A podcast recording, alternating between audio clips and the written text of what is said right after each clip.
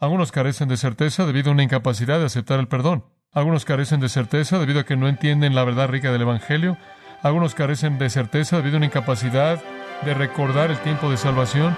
Algunos carecen de certeza debido al poder que permanece de su carne no redimida.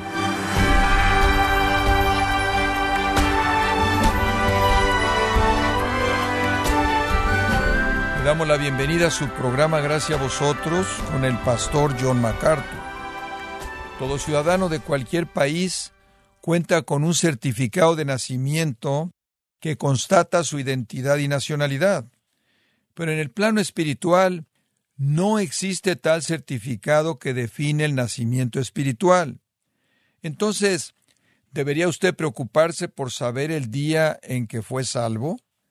En el programa de hoy, el pastor John MacArthur, en la voz del pastor Luis Contreras, analiza razones por las cuales muchos dudan de su salvación.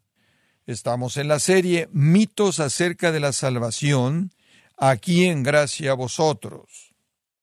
Permítame llevarlo de regreso a 2 de Pedro, capítulo 1. En estos primeros once versículos, Pedro está hablando del asunto de nuestra salvación. Conforme llegamos a los versículos 5 al 11, él está preocupado porque nos aseguremos de nuestro llamado y elección. Y el asunto que se presenta aquí es el asunto de la certeza de la salvación. Él está preocupado que nadie sea ciego o de corta vista, según el versículo 9, habiendo olvidado su purificación. Él está preocupado porque seamos diligentes en estar ciertos de nuestro llamado y elección. Este es un asunto entonces de certeza. Antes de que entremos al texto mismo, quiero presentárselo al considerar el tema de la certeza desde una perspectiva escritural más amplia. Como pastor le vuelvo a decir que es un dolor de corazón darse cuenta de que tantas personas carecen de la certeza de salvación, carecen de la certeza de que realmente son perdonados por sus pecados y que están seguros eternamente para un lugar en el cielo. Por triste que sea, es un hecho. Es un asunto con lo que los pastores tratan todo el tiempo. Muchas personas se preguntan si realmente son salvas. Esto no necesita ser, pero es el hecho. A pesar de la verdad de que los creyentes son los escogidos de Dios, los elegidos de Dios, a pesar del hecho de que son los instrumentos primordiales que Dios usará para cumplir su mejor y más grande obra en contra del enemigo peor y más grande de Dios, a pesar del hecho de que los creyentes están escondidos con Cristo en Dios, y están grabados en las palmas del Señor, a pesar del hecho de que nuestros nombres están escritos en el libro de la vida antes de la fundación del mundo, a pesar del hecho de que los creyentes son hijos de Dios, herederos y coherederos con Cristo, sellados con el Espíritu Santo y ungidos de esta manera por Dios, a pesar del hecho de que los creyentes son las epístolas mismas vivientes de Cristo, conocidas y leídas por todos los hombres, a pesar del hecho de que los creyentes son los que reciben todas las bendiciones en los lugares celestiales, gracia, superabundante misericordia, perdón, amor y bondad, a pesar del hecho de que los creyentes tienen paz con Dios, el amor de Dios derramado en sus corazones, en una posición en la gracia toda suficiente y esperanza en la gloria eterna, a pesar del hecho de que los creyentes han vencido al mundo, se les ha dado nombres eternos por parte de Cristo, nombres de afecto y honor, han sido hechos columna en el templo de Dios y se les ha dado la promesa de túnicas reales y justicia eterna, a pesar de todas las misericordias generosas y todas las bendiciones que Dios les ha dado, muchos todavía se preguntan acerca de la seguridad de su salvación y carecen de certeza. ¿Por qué es así? ¿Por qué dudan? Bueno, esa es precisamente la pregunta que estamos intentando responder. De hecho, el propósito de esta serie es llevarlo a usted a esa arca, en donde usted, en medio de la devastación y la destrucción, la confusión y la conmoción, pueda disfrutar de su certeza. Entonces, algunas personas carecen de certeza porque están bajo predicación fuerte, elevando un estándar alto y santo, y porque hay pecado en su vida, y debido a que hay pecado en su vida, sienten que no son salvos o dudan de su salvación. Y algunas personas no están disfrutando de la certeza porque no pueden aceptar el perdón. Creen que son demasiado malos y entonces coronan a Satanás como rey en lugar de Cristo. Pueden recibir condenación, pero no gracia. Y después algunas personas dudan de su salvación francamente porque no entienden la obra salvadora de Cristo. Y le voy a decir, las iglesias de nuestro mundo están llenas de personas así, que están inseguras por su salvación porque tienen una salvación insegura para comenzar. Permítame darle una cuarta razón por la que la gente carece de certeza. Algunos carecen de certeza porque no conocen el tiempo exacto de su salvación. ¿Les suena conocido? Algunas personas carecen de certeza porque no conocen el tiempo exacto de su salvación. No pueden recordar cuándo creyeron, no pueden recordar el momento de su salvación. Y debido a que no pueden recordar cuándo fue, no saben si pasó o no, lo cual es como decir, debido a que no puedo recordar mi cumpleaños, no estoy seguro si estoy vivo. Lo veo.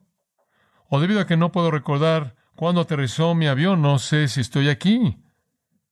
Hemos hecho un amuleto del decisionismo a tal grado que hemos aislado, a tal grado identificado esta pequeña fórmula y esta pequeña oración que usted repite en algún punto como ser el momento de la salvación, al grado que si usted no tiene ese pequeño momento cuando usted firmó una tarjeta o levantó su mano, caminó por un pasillo o repitió su oración, o cumplió con su pequeña fórmula. Usted no puede identificar cuando pasó, entonces quizás nunca pasó.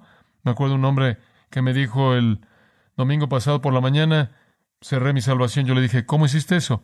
Él dijo, oh, camino a casa, me detuve en Roscoe Boulevard y nunca podía recordar el momento cuando fui salvo. Entonces senté que no era salvo. Entonces salí de mi camioneta, él estaba en una camioneta y dijo, y fui a la banqueta, al pasto entre la banqueta y el pasto y saqué un pedazo de madera y lo clavé en el puesto y metí ese estaque y dije, aquí está. Esto es junio algo y este es el día en el que estoy entregando mi vida a Jesucristo y ahora sé que soy salvo porque sé cuándo hice eso.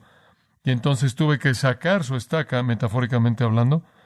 Pero hay algunas personas que han estado tan expuestos a un enfoque decisionista o de lo que usted llama regeneración decisional, que hay algún punto en el tiempo, algún momento místico cuando usted cumple con su pequeña fórmula y usted es sacudido por Dios. Ahora, para algunas personas hay un momento en el tiempo, obviamente, para muchas personas hubo un momento muy decisivo en el que ejercieron su fe en Jesucristo, pero para muchas, muchas personas, particularmente aquellas que fueron creados en un ambiente cristiano, que no pueden identificar esa transformación, no pueden identificar ese momento porque siempre han creído.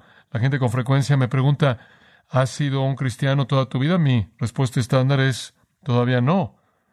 Pero eso es ver al punto futuro de eso.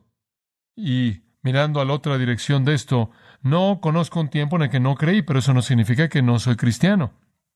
Hay aquellos en la actualidad que incluso enseñarían que recordar un acontecimiento pasado es la base real, legítima, para la certeza de un creyente. Y de hecho, si usted no puede recordar ese acontecimiento, quizás no sea salvo. El tiempo exacto no es lo que importa en absoluto. Pero eso va a crear una falta de certeza si la gente ha sido expuesta a concentrarse demasiado en algún acontecimiento y que si usted no puede recordar el acontecimiento quizás no es cristiano. Un escritor contemporáneo dice, el único punto legítimo de certeza para nuestra salvación es el acontecimiento pasado. El tiempo exacto no es lo que importa. No puedo recordar el momento en el que fui salvo. No sé cuándo pasé de la muerte a la vida, pero sé que así fue. No sé un tiempo cuando no creí. Nunca pasé un tiempo de revelarme abiertamente y de manera desafiante contra Dios. Tuve un accidente de auto cuando estuve en mi primer año en la universidad, pero no puedo decir que ese fue el tiempo de mi salvación. Me acuerdo repitiendo una oración con mi padre en la escalera de una iglesia en Indiana, cuando él tuvo una reunión de avivamiento, su sermón me convenció de pecado, porque había hecho algunas cosas esa semana que no estaban bien. No sé si ese fue el momento cuando pasé de la muerte a la vida. Hubieron ocasiones como un niño pequeño cuando repetí oraciones. Hubieron ocasiones como un adolescente cuando fui a un campamento y me acuerdo como un joven de 14 años que pasé adelante y aventé algo al fuego, lleno de lágrimas, queriendo que mi vida estuviera bien con Dios. No sé cuándo pasé de la muerte a la vida, sé que pasé, pero no busco un acontecimiento pasado para hacerlo real, busca un patrón presente de vida. Hay algunas personas, en este punto en particular, que tienen una certeza falsa porque no pueden recordar un acontecimiento pasado, pero la realidad es que no hay justicia presente en absoluto. En quinto lugar, otra razón por la que algunas personas carecen de certeza es porque todavía sienten la carne con mucha fuerza y se preguntan si tienen una naturaleza nueva. Sienten tan fuerte la atracción de la carne no redimida. Como puede ver, somos una nueva creación encarcelada en carne no redimida.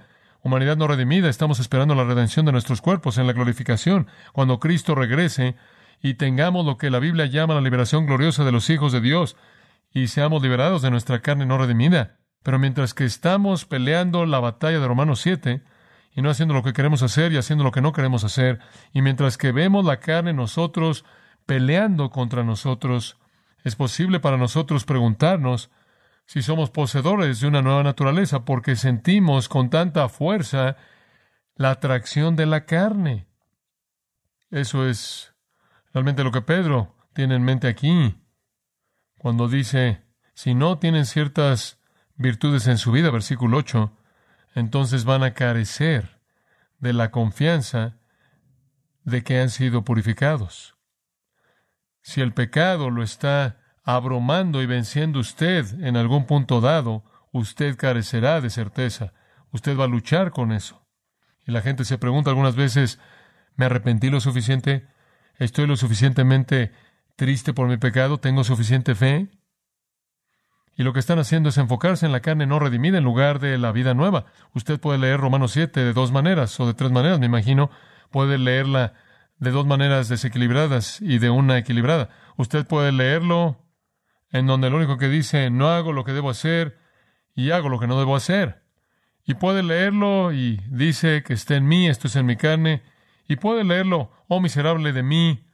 Y usted se puede volver introspectivo y usted puede mantenerse viendo y viendo la basura y el pecado de la carne, y tiene una perspectiva distorsionada. Y usted literalmente tiene una condición exagerada de usted.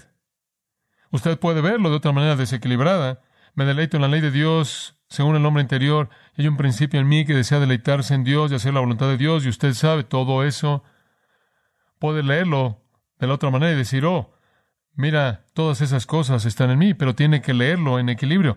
Y si usted ve la voluntad de hacer lo que está bien, el amor de Dios, el odio hacia el pecado, el deseo por obedecer, el deleite en la palabra, aunque ve la carne, la batalla es indicativa de la nueva naturaleza que está en guerra contra la carne. Pero si usted se preocupa por la carne y se vuelve víctima de la carne, donde el pecado comienza a vencerlo, usted va a luchar con eso. Enfocarse en la carne no es algo saludable. Escuche lo que el doctor Ironside dijo. Ahora pruébese a sí mismo de esta manera. Una vez vivió usted en el pecado y lo amaba. ¿Desea usted ahora liberación del pecado? Usted antes tenía confianza en usted mismo y confiaba en su propia bondad. ¿Ahora se juzga a sí mismo como un pecador delante de Dios? Antes buscaba esconderse de Dios y se rebelaba contra su autoridad. Ahora lo ve a Él deseando conocerlo y ceder a Él? Si usted honestamente puede decir sí a estas preguntas, usted se ha arrepentido. Su actitud ya es diferente de lo que una vez lo fue. Usted confiesa que es un pecador incapaz de limpiar su propia alma y usted está dispuesto a ser salvado a la manera de Dios. Eso es arrepentimiento. Y recuerde, no es la cantidad de arrepentimiento que cuenta, es el hecho de que usted se volvió de usted a Dios que lo coloca en el lugar en donde su gracia a través de Jesucristo se aplica. Hablando estrictamente, dice ninguno de nosotros jamás se ha arrepentido lo suficiente. Ninguno de nosotros se ha dado cuenta de lo enorme que es nuestra culpabilidad como Dios la ve, pero cuando nos juzgamos a nosotros mismos y confiamos en el Salvador, a quien Él ha provisto, somos salvos mediante sus méritos. Como los que recibimos su misericordia, el arrepentimiento será profundizado y continuará día tras día conforme aprendemos más y más de su dignidad infinita y nuestra propia indignidad. Fin de la cita. Eso es muy útil. Simplemente pruébese. ¿Tiene los impulsos de la nueva naturaleza ahí? Eso es indicativo de salvación. Usted quizás quiera recordar que alguien que está preguntándose si realmente ha sido salvo, porque ve tanto pecado en su vida. Y recuerde ese hermoso himno antiguo escrito por Horacio Bonar. Era una oveja perdida, no amaba el rebaño, no amaba la voz de mi pastor, no quería ser controlado, era un hijo desviado, no amaba mi hogar, no amaba la voz de mi padre, amaba estar lejos, desviado. El pastor buscó sus ovejas, el padre buscó a su hijo, él me siguió sobre valle y monte, en desiertos. Él me halló cerca de la muerte, muerto de hambre y desmayado y solo. Él me amarró con bandas de amor, Él me salvó al que estaba desviado. Jesús mi pastor es aquel que amó mi alma, Él fue el que me lavó en su sangre, Él fue el que me hizo completo, Él fue el que buscó al perdido, Él encontró a la oveja que estaba desviada, Él fue el que me trajo al rebaño, Él es el que todavía me guarda.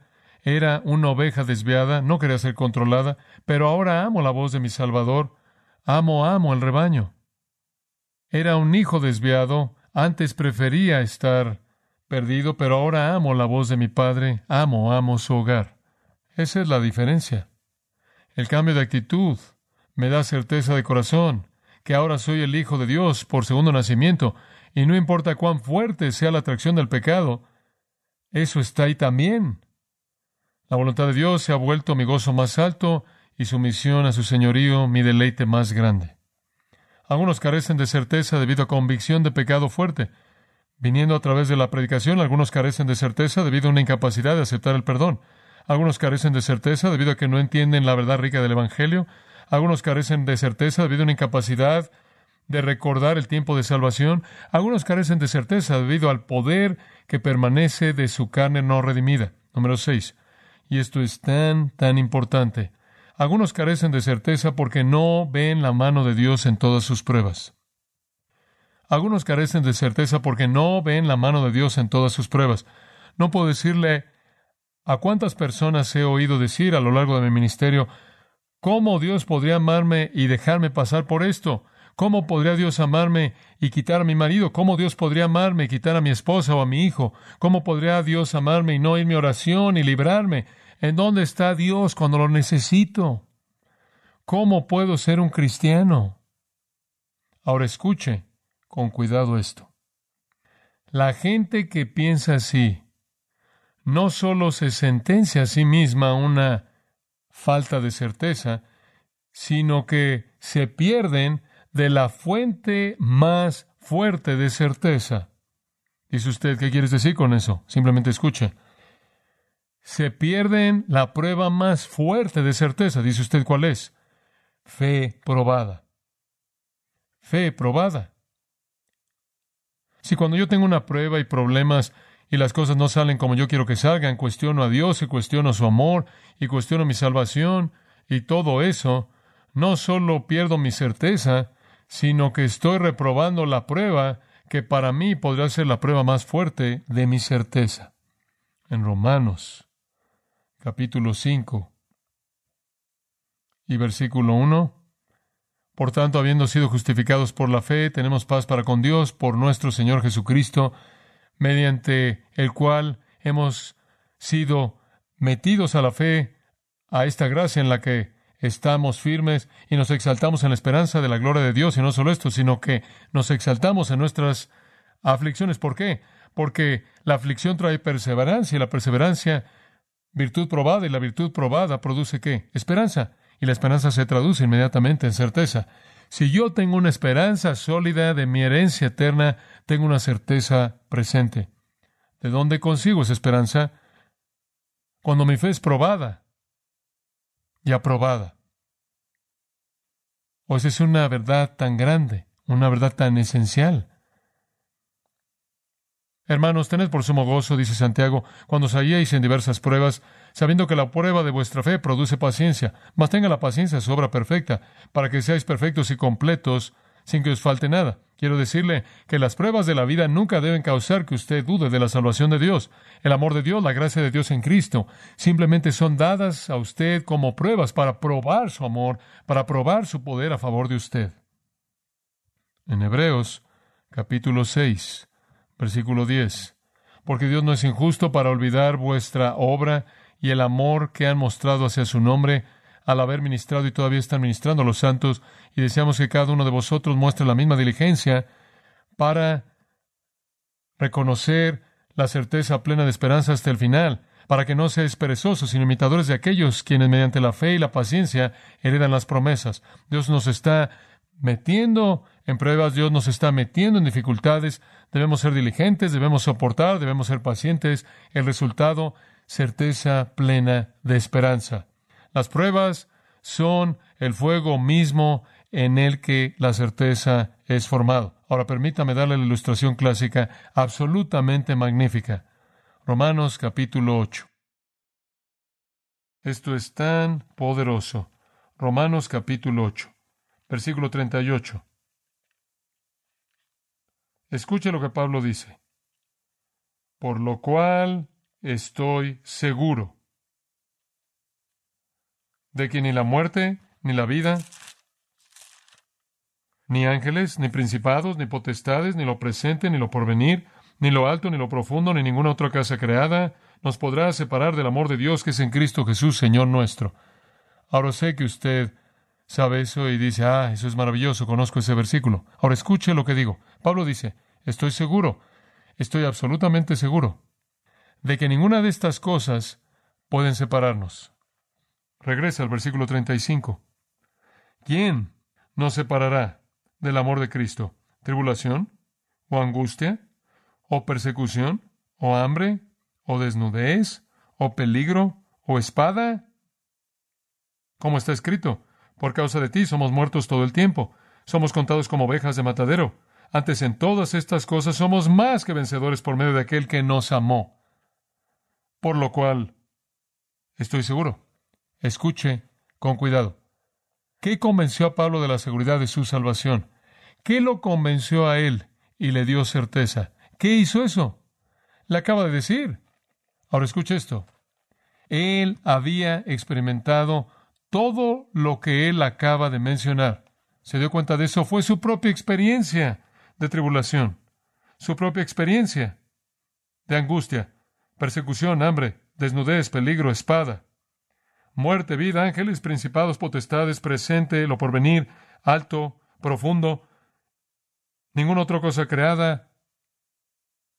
Él pasó todo, nada de eso lo separó. Quiero decirle algo.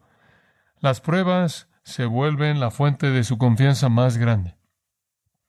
Me acuerdo ir a un lugar ahí una noche y una niña estaba llena de demonios y cuando entré ahí por la puerta comenzaron a gritar, sáquenlo, no él, no él, sáquenlo. Después ella comenzó a patearme hasta que me sacó sangre en las espinillas con esta fuerza que ella tenía. Fue una tarde muy interesante. Mi primera reacción fue irme y decir, seguro, no, me quieres, ya me voy, no necesito esto. Mi segunda reacción fue un sentido tremendo de que aquí estoy en un combate mano a mano con principados, con seres demoníacos, y ellos saben de qué lado estoy.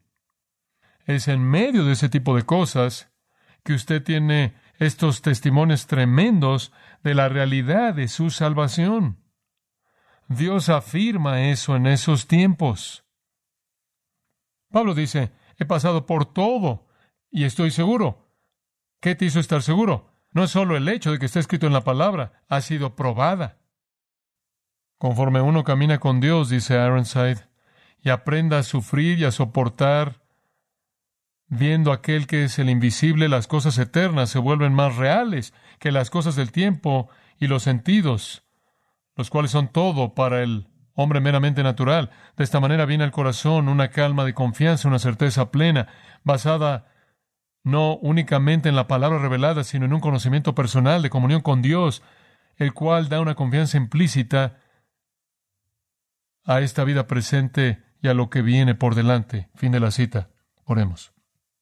Padre, te damos gracias porque nos has dado una salvación segura, de la cual podemos tener certeza.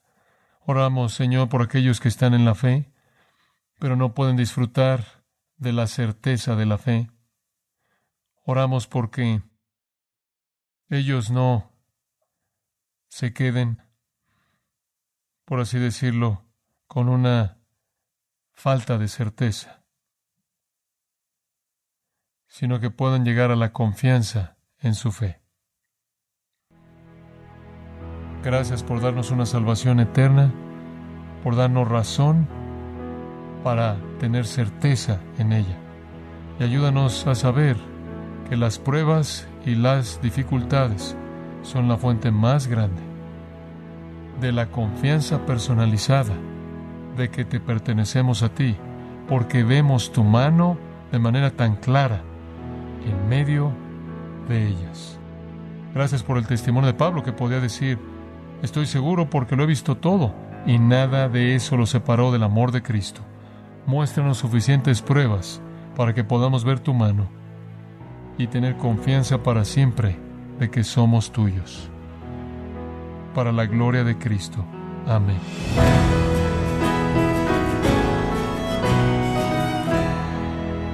John MacArthur nos enseñó que la seguridad de la salvación es una de las principales bendiciones de la vida cristiana. Este es un estudio ideal para aquellos que se están preguntando si son creyentes verdaderos. En la serie Mitos acerca de la salvación, invitándole para que nos acompañe en la próxima edición en Gracia a vosotros. Estimado oyente, quiero recomendarle el libro Doctrina Cristiana Esencial, en donde John MacArthur ofrece una versión condensada de su teología sistemática, reteniendo la claridad doctrinal de la misma. Adquiéralo en la página de gracia.org o en su librería cristiana más cercana, recordándole que puede descargar todos los sermones de esta serie Mitos acerca de la salvación, así como todos aquellos que he escuchado en días, semanas o meses anteriores, animándole a leer artículos relevantes en nuestra sección de blogs, ambos en gracia.org. Si tiene alguna pregunta o desea conocer más de nuestro ministerio, como son todos los libros del pastor John MacArthur en español, o los sermones en CD, que también usted puede adquirir, escríbanos y por favor mencione la estación de radio por medio de la cual usted nos escucha en gracia a vosotros. Es importante conocer no solo el país y ciudad de donde usted nos escucha, sino también la radio. Para quienes contactan nuestro ministerio por primera vez, pueden solicitar una copia del mensaje de promoción sin costo alguno, un mensaje por oyente únicamente. Si usted vive en los Estados Unidos o Puerto Rico, escríbanos a Gracia Vosotros, P.O. Box 4000, Panorama City, California 91412.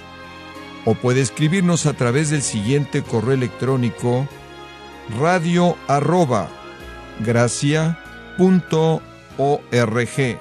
Queremos agradecerle su tiempo y sintonía en nombre de John MacArthur y del personal de este organismo e invitarle para que nos acompañe en la próxima edición y así juntos continuar desatando la verdad de Dios un versículo a la vez en gracia a vosotros.